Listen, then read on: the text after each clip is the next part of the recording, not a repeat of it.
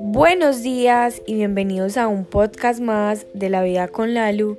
Hoy vamos a hablar sobre algo que yo estuve hablando con una amiga el domingo luego del entrenamiento que tuvimos de running y eh, ella me decía, yo siento que yo, o sea, tú empezaste a correr al mismo ritmo que yo y que tú has avanzado muchísimo y yo sigo estancada.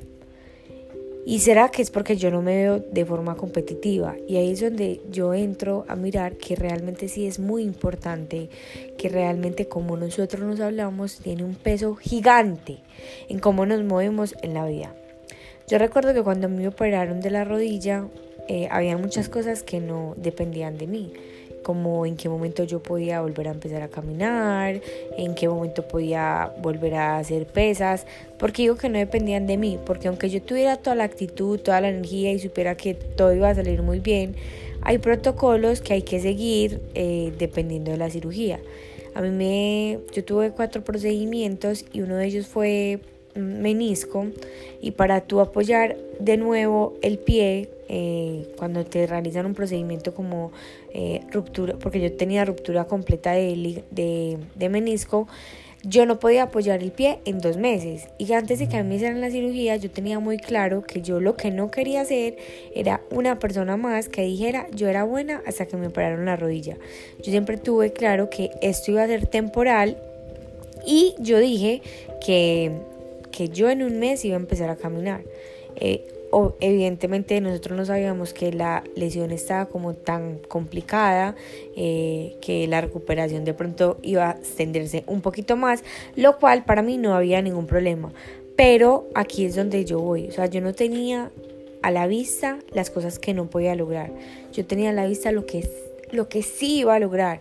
Y bueno, solamente no cumplí esa, que en un mes iba a caminar, pero para mí no había dudas de que yo iba a volver, no siendo, o sea, no, no a volver a hacerlo como era antes, ¿no? Yo decía, si yo vuelvo, voy a volver siendo mejor.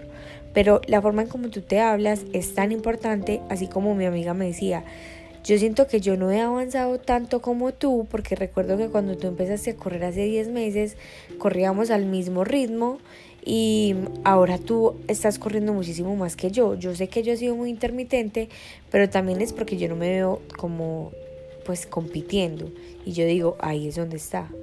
Que tú no te ves de tal forma, entonces por eso no entrenas así. Pero cuando tú te empiezas a ver como es que no tienes que competir con los élites, pero tú te empiezan a tratar como la deportista, como la atleta, eh, como, o sea, como lo grande que eres y no te tratas así con palmaditas en la, en la espalda, ahí es donde empezamos a actuar diferente. Pero como tú piensas, es como tú te vas moviendo en la vida. Si tú dices, no, yo después de esa cirugía, no, definitivamente yo no volveré a ser como antes, tenga la certeza de que seguramente no va a ser como antes. Tenga la certeza de que lo que usted está diciendo, la vida se lo va a rectificar, le va a decir, sí, es verdad. Pero si tú dices, no, o sea, es que yo empecé a entrenar, yo de esta cirugía salgo con toda, no voy a ser eh, buena, sino que voy a ser mejor, la vida te va a decir, claro que sí, así es que va a ser. Así que mucho cuidado en cómo usted se está viendo, lo que usted tiene en este momento, los resultados que usted tiene en este momento es lo que usted constantemente se dice en esa, en esa mentecita. Así que sea muy selectivo, no solamente con las personas, sino con los pensamientos suyos, porque esos son el timón del barco de nuestra vida. Los amo, gracias por estar acá, feliz semana y nos vemos mañana en el próximo episodio de La vida con la luz.